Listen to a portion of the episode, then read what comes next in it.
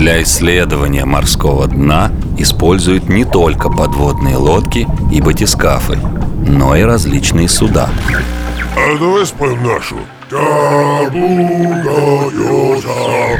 На самом деле, большую часть своей работы океанографы делают с поверхности воды. В этом им помогают гидроакустические измерения, которые проводят с помощью грейферов и различных гидролокаторов, например, эхолотов.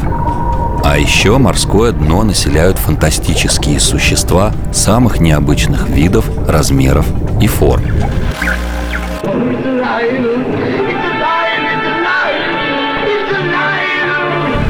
Но, как правило, при этом они не больше полуметра в длину.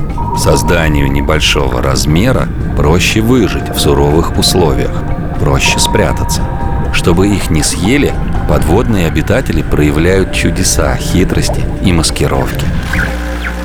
Wizard, И лишь небольшая часть морского дна находится в зоне светового потока, где растения получают достаточно солнечного света для фотосинтеза.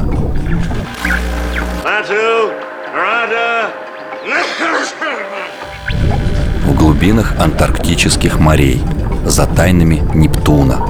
Москва, издательство «Мысль», 1976 год.